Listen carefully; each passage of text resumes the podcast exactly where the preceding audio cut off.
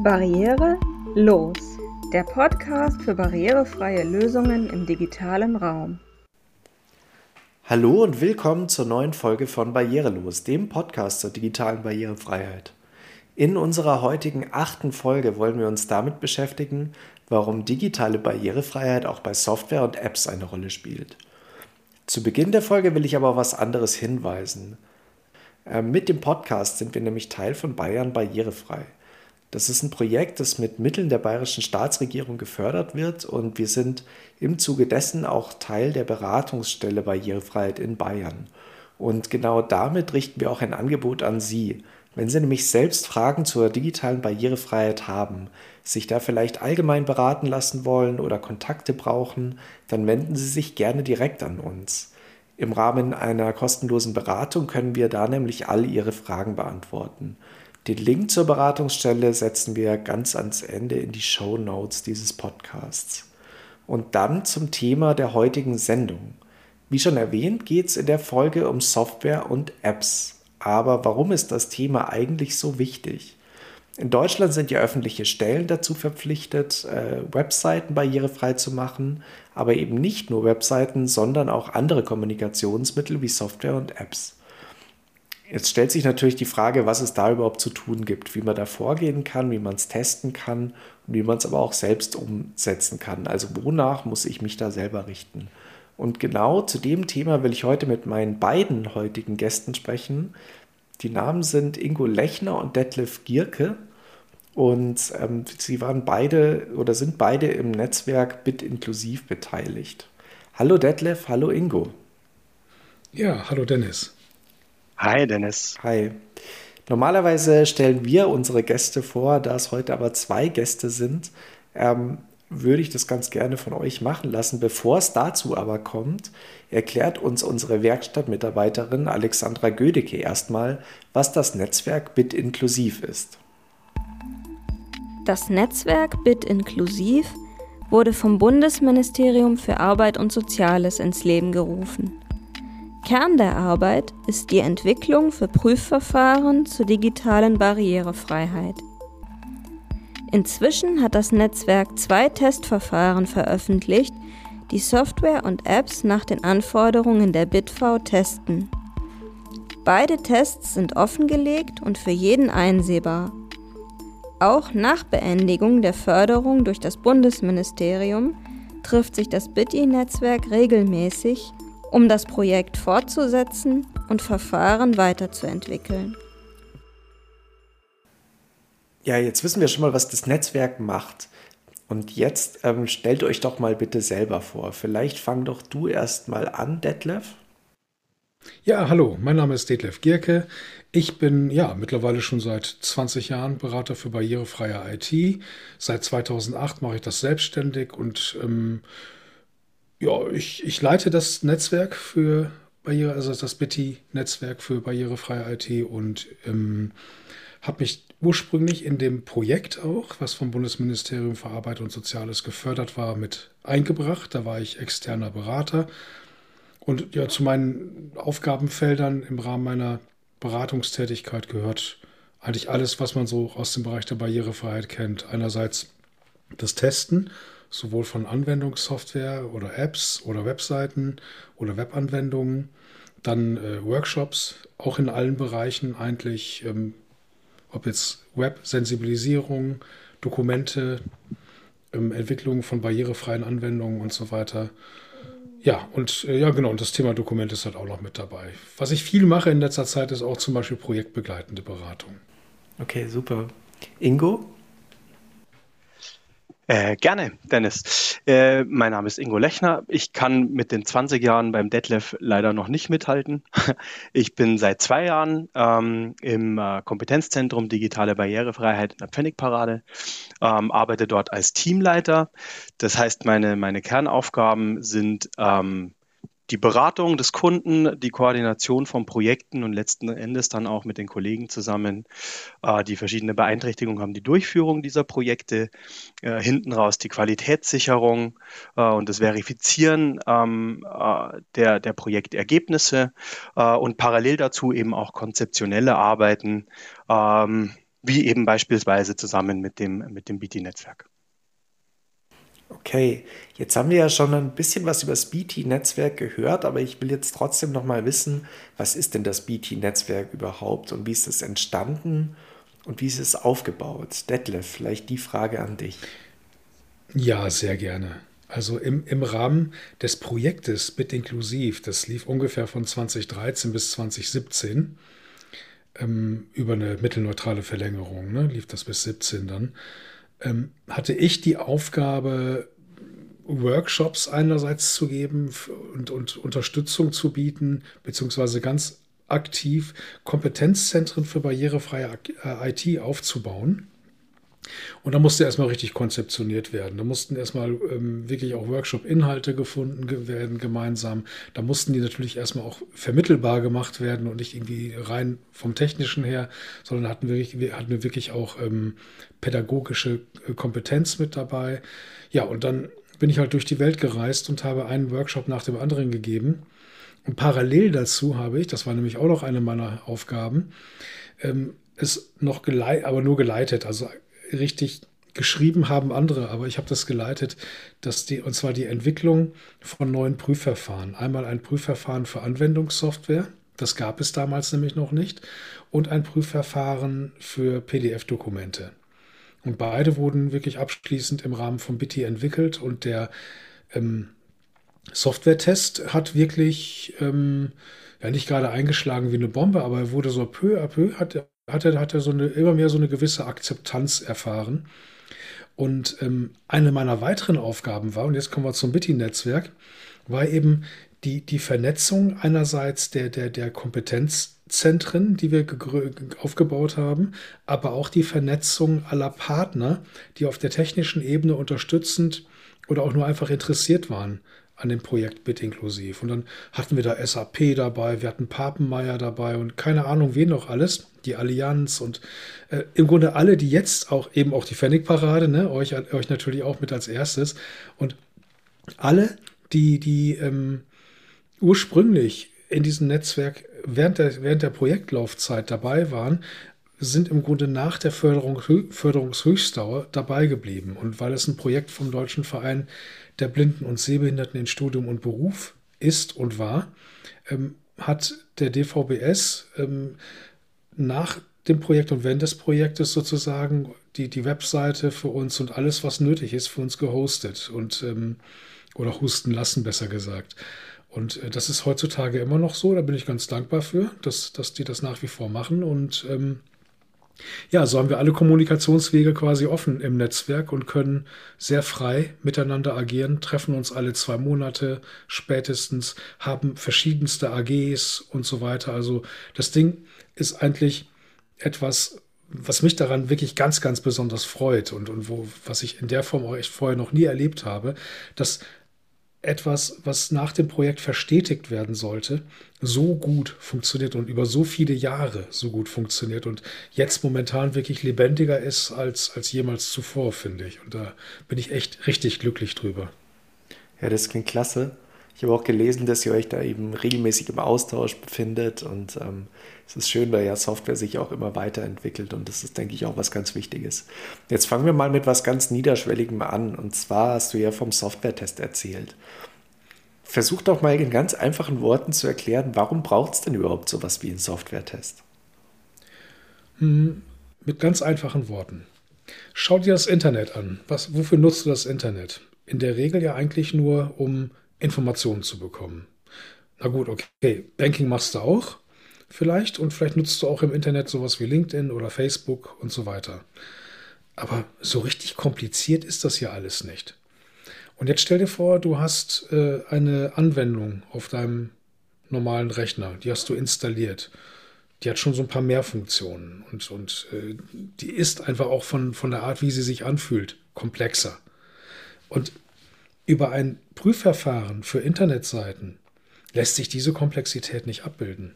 Da muss man andere Strategien angehen. Da kann man sogar vergleichbare Prüfschritte nehmen, muss aber im Gesamtsetting eine andere Strategie anwenden. Das heißt also, ähm, umfangreichere Szenarien finden, ähm, eventuell einzelne Elemente genauer betrachten und das dann dokumentieren und so weiter und so fort. Und das unterscheidet einen Software-Test im Grunde von einem Test für, für informative Inhalte.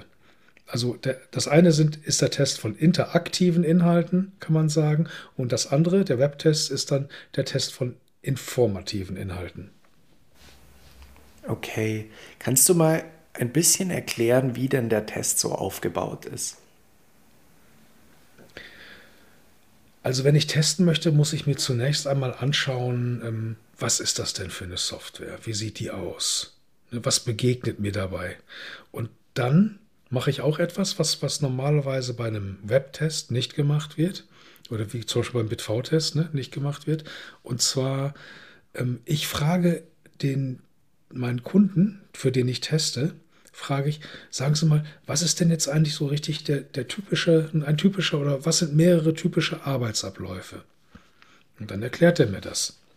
Und dann sage ich, erkläre ich dem Kunden, super gut, dass ich das weiß. Jetzt muss ich die Software gar nicht mehr verstehen, sondern mache das einfach so, wie Sie das machen oder wie Ihre Mitarbeiterinnen und Mitarbeiter das machen und schau mal, wie weit ich dabei komme. Ja, und dann gehe ich da dran ne, mit meinen ganzen Prüftools. Dann dann versuche ich zunächst einmal, das ist mein, meine übliche Vorgehensweise, mit der Tastatur da durchzukommen. Und ganz oft klappt das schon so mit der Tastatur, aber ich sehe es nicht, weil nämlich der Tastaturfokus nicht hervorgehoben ist. Zum Beispiel. Dann habe ich schon mal einen ersten Mangel gefunden.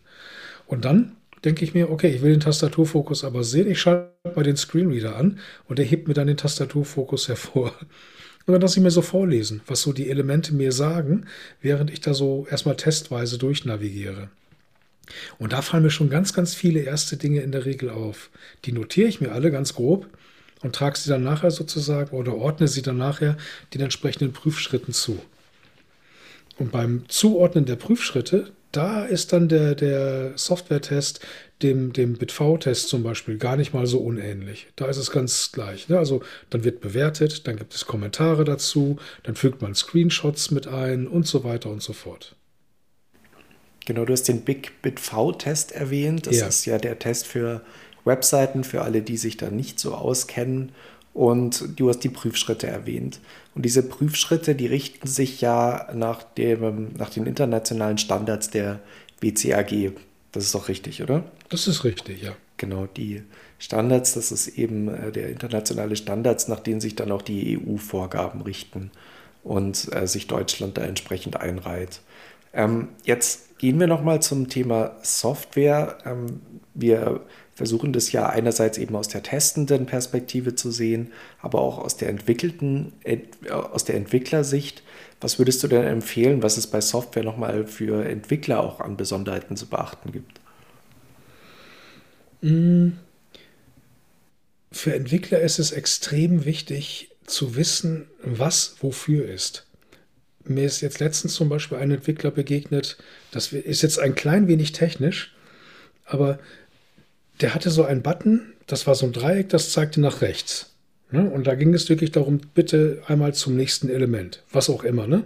Ob das jetzt eine Ergebnisliste ist oder sonst irgendwas, ganz egal. Ne? Und da konnte man natürlich draufklicken und dann kam man auch zum nächsten Element und so weiter. Und das habe ich mir dann mal im Quelltext angesehen. Und dann stand da sowas wie ein ARIA-Label. Ein ARIA-Label mit, mit der Bezeichnung Next. Das heißt also, dieses, die, die Beschriftung sozusagen für diesen Button, die war noch gar nicht eingedeutscht. Und als ich das zu ihm sagte, diese Beschriftung da, die, die, die muss noch eingedeutscht werden. Da meinte er so zu mir, ach so, das hat einen Zweck. Der wusste überhaupt nicht, wozu dieses ARIA-Label oder überhaupt irgendeine Art von zusätzlicher Beschreibung eines Elements günstig oder gut sein soll. Und dann habe ich ihm kurz erklärt, ja, stell dir mal vor, wenn du mit einem Screenreader, also wenn du als blinder Mensch da drauf kommst, und die wird, also, die wird nur Next vorgelesen. Es geht aber darum, dass du zum nächsten, ähm, zur nächsten Suchergebnisseite kommst oder sonst irgendetwas. Ne? Und äh, da hat ging bei ihm so richtig ein Licht an. Er meinte so, ah, okay, dafür sind die ganzen Informationen. Klar, da muss ich auch immer auf beides achten. Man muss darauf achten, dass man sieht und auch, dass man es eben hören kann. Und äh, dem ging dabei echt ein Licht auf. So. Und ähm, der hat kapiert, dass das, was man sieht, auf der Programmcode-Ebene sozusagen eine, eine, eine in Anführungsstrichen semantische Entsprechung braucht. Also gibt es quasi, also ist bei Programmierern diese, diese Technik theoretisch bekannt, aber sie wissen quasi gar nicht, dass Menschen mit Einschränkungen, Menschen mit einem Screenreader äh, diese Dinge auf ganz andere Art dann nochmal nutzen, wenn ich das richtig verstehe. Genau, das Wissen ist oft gar nicht da. Das ist interessant. Ähm, wenn wir jetzt darüber reden, dass dieses, ähm, dieses Wissen ja auch erstmal dann aufgebaut werden muss, auch bei Programmierenden, dann ist ja das Tolle an eurem Verfahren, dass der Test ja auch offen einsehbar ist. Ja. Ähm, kannst du da mal kurz erklären, ähm, warum ihr das auch so offengelegt habt? Sehr gerne. Ähm, ich finde immer, wenn man so einen Prüfbericht bekommt und in dem Prüfbericht zu bestimmten Prüfschritten eine Bewertung steht und Anmerkungen stehen, dann sollen diejenigen, die den Prüfbericht lesen, auch die Chance bekommen, nachzulesen, auf welcher Basis denn geprüft wurde und was überhaupt wirklich genau geprüft wurde. Und das kann man am besten in der Form, dass man wirklich die Prüfanleitung nachliest. Und deswegen ist die offengelegt, damit wirklich die Tests selbst, die ja auch schon so einen Umfang haben, in der Regel von, keine Ahnung, circa 30 Seiten, ähm, dass das in sich selber wirklich ein verständliches Dokument ist und es zum Verstehen des Tests auch noch weitere Dokumente gibt, die man dann im Internet nachlesen kann. Wenn man das nicht kann, finde ich, befindet man sich immer so ein bisschen in einer Grauzone, in so einem, so einem etwas leicht wattierten Bereich, wo man sich fragt, so, ja, gut, okay, ich verstehe, aber ich weiß nicht genau, was ich jetzt tatsächlich machen soll. Oder ich, ich verstehe zwar, dass ich da was machen soll und ich weiß auch, was ich machen soll, aber ich verstehe nicht so richtig, warum. Und damit dieses Warum erst gar nicht aufkommt, dafür haben wir den komplett offengelegt. Und übrigens ein großer Vorteil des Offenlegens ist auch, ähm, oder was mich sehr freut daran an dem Offenlegen, man könnte ja meinen, dass die Leute dann hingehen und einfach selber testen. Aber genau das passiert nicht. Die haben gar nicht die Zeit dafür. Ja, das glaube ich. Ähm, aber ich finde es trotzdem, also auch für uns von der Beratungsstelle immer sehr hilfreich, weil wir da wiederum auch auf den BT-Test verweisen können, wenn es eben um Software geht. Und also das ist was Schönes an dieser Transparenz, dass es ähm, auch zum Wissensaufbau der Menschen beitragen kann. Und wenn man sich da ein bisschen reinfuchsen will, kann man das theoretisch. Und wenn man aber sagt, nee, man will da Unterstützung haben, dann wendet man sich einfach ans Netzwerk. Mhm. Ähm, der Test heißt ja, für Software und Apps heißt ja BitV Software-Test und BitV eben auch App-Test. Und jetzt wollen wir erstmal kurz die Begrifflichkeit BitV klären und das macht wieder unsere Werkstattmitarbeiterin Alexandra Gödicke. Die BitV 2.0 ist die zentrale Verordnung, wenn es um digitale Barrierefreiheit in Deutschland geht. Sie überführt die Forderungen der EU in deutsches Recht und bestimmt die Standards für Informationsplattformen wie Webseiten oder Apps. In der BitV kann man auch nachlesen, wer die Anforderungen an digitale Barrierefreiheit in Deutschland umsetzen muss. Ja, das war jetzt die Erklärung zur BitV, BitV 2.0. Und ich habe es ja gerade schon erwähnt, es gibt den BitV Software-Test von BT und es gibt den BitV App-Test. Und ähm, der ist jetzt noch gar nicht so lange online. Erzähl doch mal kurz, worin unterscheiden sich denn die beiden Testverfahren, also der App-Test und der Software-Test? Ähm, also grundsätzlich mal, wie der Name schon sagt, richtet sich der Software-Test eben auf in aller Regel Desktop installierte Softwareprodukte äh, und der App-Test zielt ganz klassischerweise auf, auf ähm, Apps, die auf einem auf einem Smartphone-Gerät oder auf einem Tablet laufen. Ja, äh, das heißt, die, die Installation ist schon eine andere, logischerweise, aber auch die ganze Bedienung, das Look and Feel, ähm, die Usability ist eine andere.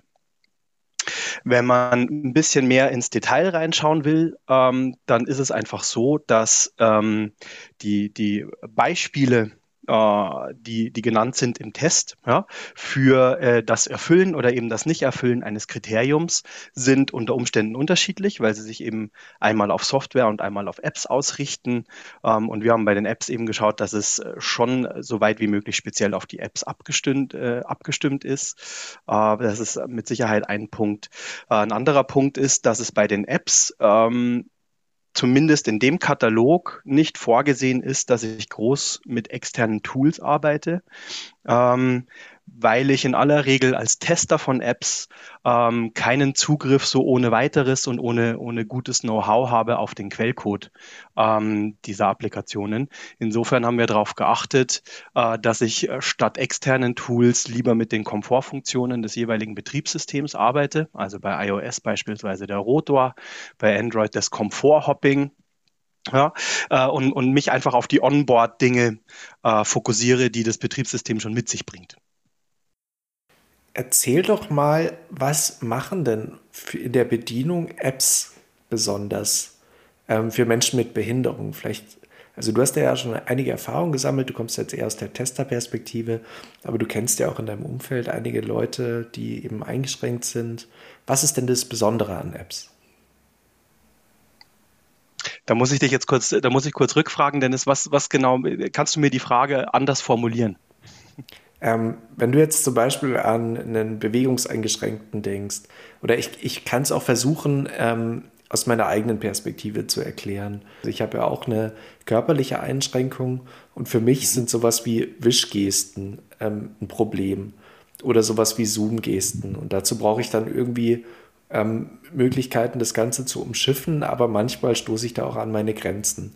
Ähm, und für mich gibt es dann zum Beispiel auch sowas wie Fallen, also ähm, ganz blöde Falle ist zum Beispiel, ich benutze mein ähm, Smartphone über eine Sprachbedienung und die äh, blödeste Falle für mich ist eigentlich, wenn ich einen Anruf mache, dann kann ich diesen Anruf nicht mehr beenden, weil ich ja quasi, der entkoppelt mich aus der Sprachbedienung und äh, ich bin dann im Telefonat drin. Und das heißt, wenn ich in Anrufbeantworter lande, komme ich gar nicht mehr raus. Also das sind alles so Fallen. Ähm, Genau, fallen dir da noch Fallen ein? Also das, äh, die einfachsten Fallen, sage ich mal, die du, die du immer wieder hast oder über die du bei den Apps immer wieder stolperst, sind liegen in Kontextmenüs. Also du, du kennst es garantiert von den Apps, äh, die sind so aufgebaut. Du hast also äh, deine Überschrift, deinen Inhalt und so weiter und du hast rechts oder links oben drei so Punkte, die ein Kontextmenü öffnen. Ja? Und wenn du äh, beispielsweise mit einem Screenreader unterwegs bist in diesem Kontextmenü und dich versuchst, da mit den, Wisch, mit den Wischgesten dich durchzuarbeiten, äh, dann fehlt dort ganz oft ein Punkt abbrechen oder schließen oder beenden oder sowas.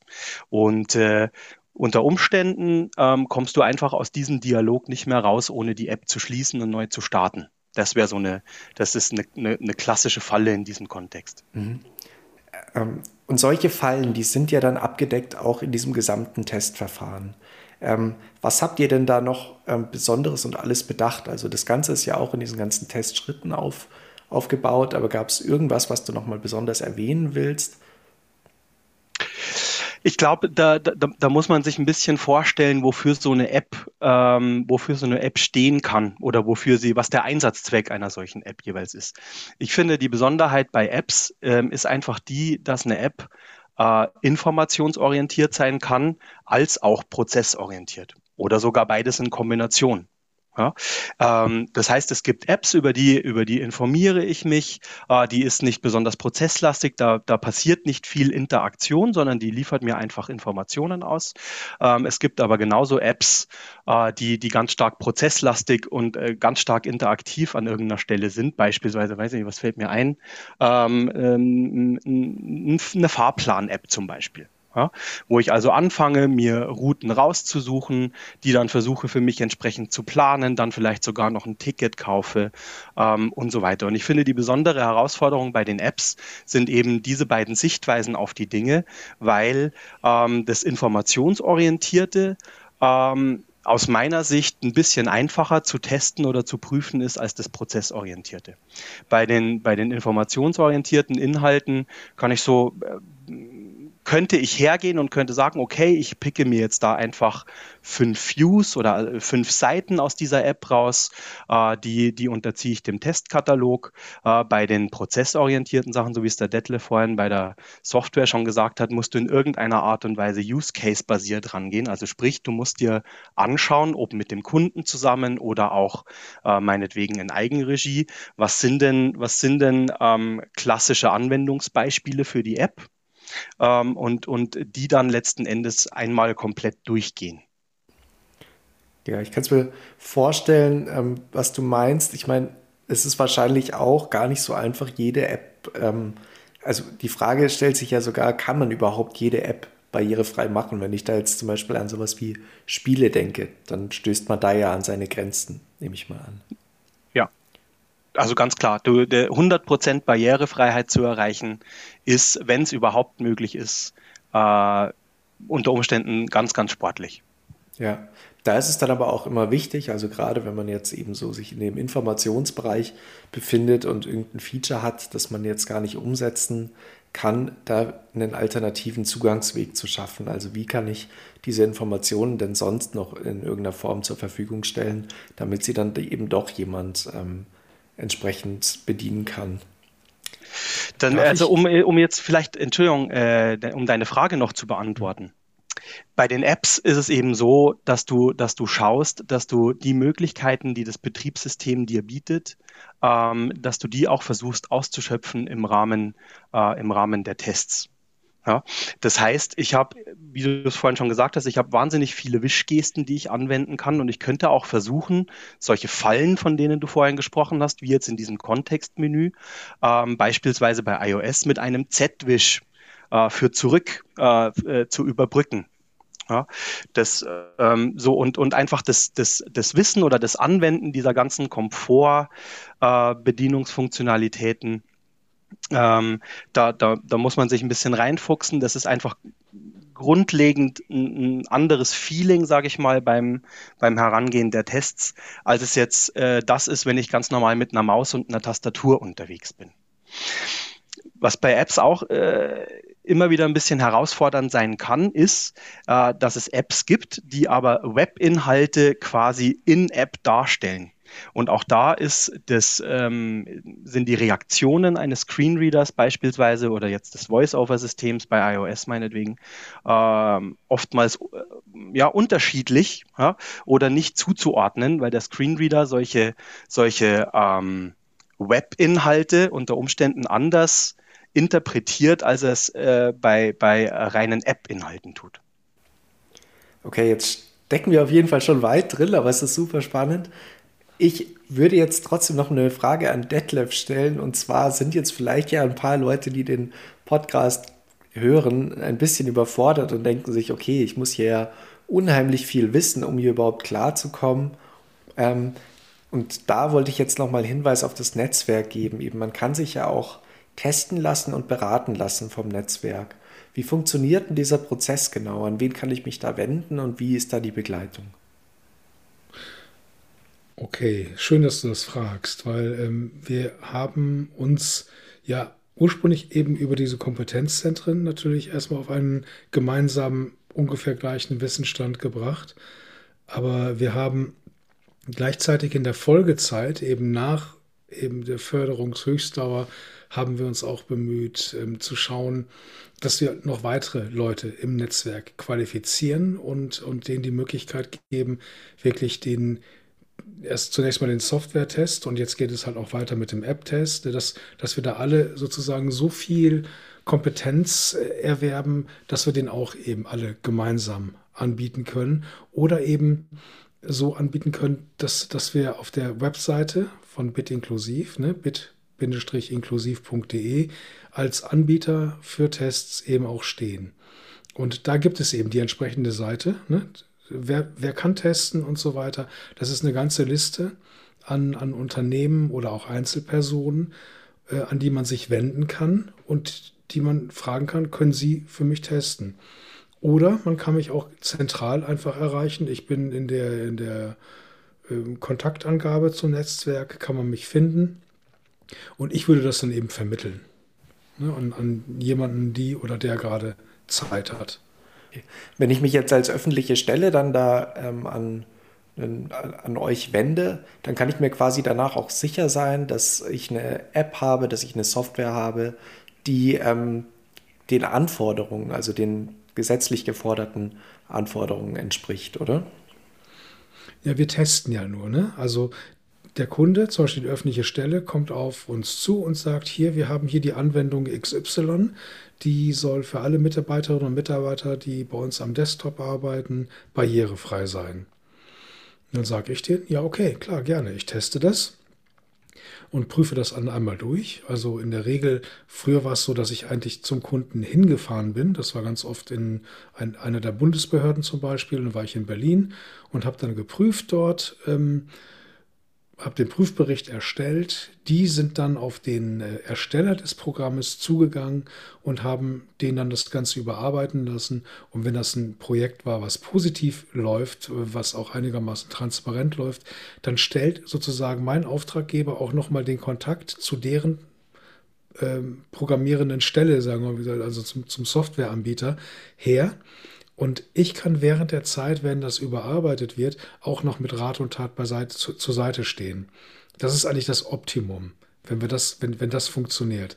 Ganz oft ist es aber so, dass es da so eine, ja, wie soll ich das nennen, so eine Kommunikationshürde gibt sozusagen, ähm, dass eben das Softwareunternehmen dann nicht auf mich zukommt und erstmal nur auf Basis des Prüfberichts versucht zu überarbeiten, was auch funktioniert natürlich. Ansonsten wäre so ein Prüfbericht ja sinnlos.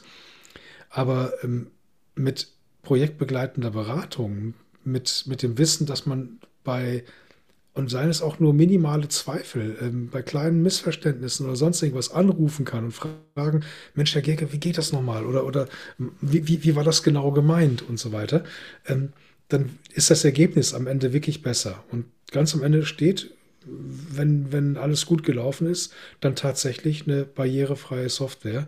Das ist dann aber echt oft ein Prozess von mehreren Jahren.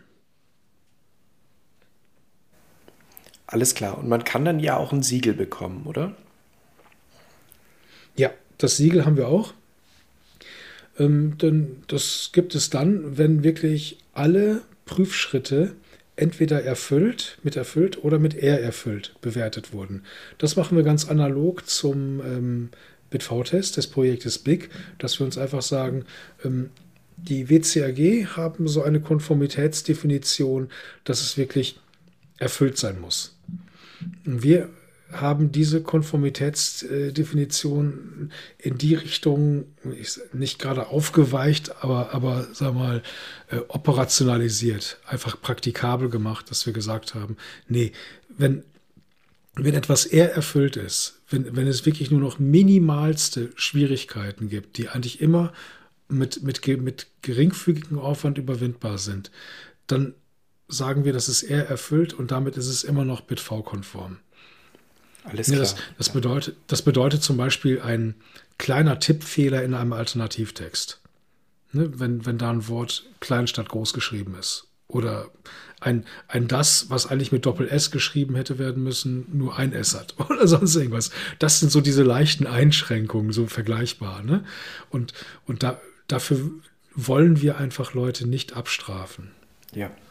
Ne, sondern einfach sagen, nee, das ist dann schon BitV-konform. Und auf die Art und Weise hat man dann die Möglichkeit auch mit ein paar klitzekleinen Mängeln schon BitV-konform zu sein und dann eben entsprechend das Siegel zu bekommen. Okay.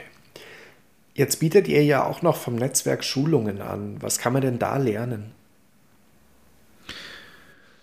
Ja, die wichtigste Schulung, die wir anbieten, oder die ich zumindest anbiete, die am häufigsten angefragt wird, ist die wirklich die Sensibilisierung was ist überhaupt barrierefreie IT? Was kann barrierefreie IT?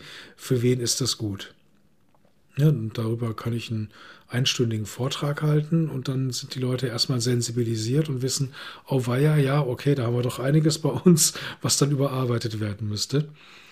Und ähm, oft ist aber genau diese Sensibilisierung dann der Einstieg in, in weitere Workshops. Dann geht es meistens weiter mit zum Beispiel einem reinen BitV-Workshop. Ähm, der wird jetzt mittlerweile seltener genommen, weil die BitV sehr umfangreich geworden ist. Stattdessen gibt es dann sogenannte Entwickler-Workshops, wo, wo dann genau gezeigt wird, so was ist eigentlich bei der Entwicklung von Webanwendungen zum Beispiel zu beachten, damit die barrierefrei gestaltet werden können. Ja, und ähm, was auch sehr häufig in letzter Zeit bei mir angefragt wird, äh, sind äh, Workshops zu barrierefreien Dokumenten. Weil man hat in, der Zeit, in den letzten Jahren ähm, viel dafür gesorgt, dass, dass äh, Software, gerade Dokumentmanagementsysteme barrierefreier werden. Aber die Kernkomponente, der Viewer, der, der Multiformat-Viewer innerhalb so einem Dokumentmanagementsystem, der ist oft nicht so barrierefrei. Das ist auch oft eine Drittanbieterkomponente. Aber die Dokumente, die darin dargestellt werden, sind auch oft nicht barrierefrei. Und daran muss was getan werden. Und deswegen gibt es in letzter Zeit so viele Anfragen auch zu Dokumenten, Workshops. Das ist dann eigentlich auch ein schöner Übergang zu einer der nächsten Folgen, weil wir werden auf jeden Fall auch nochmal das Thema Dokumente behandeln.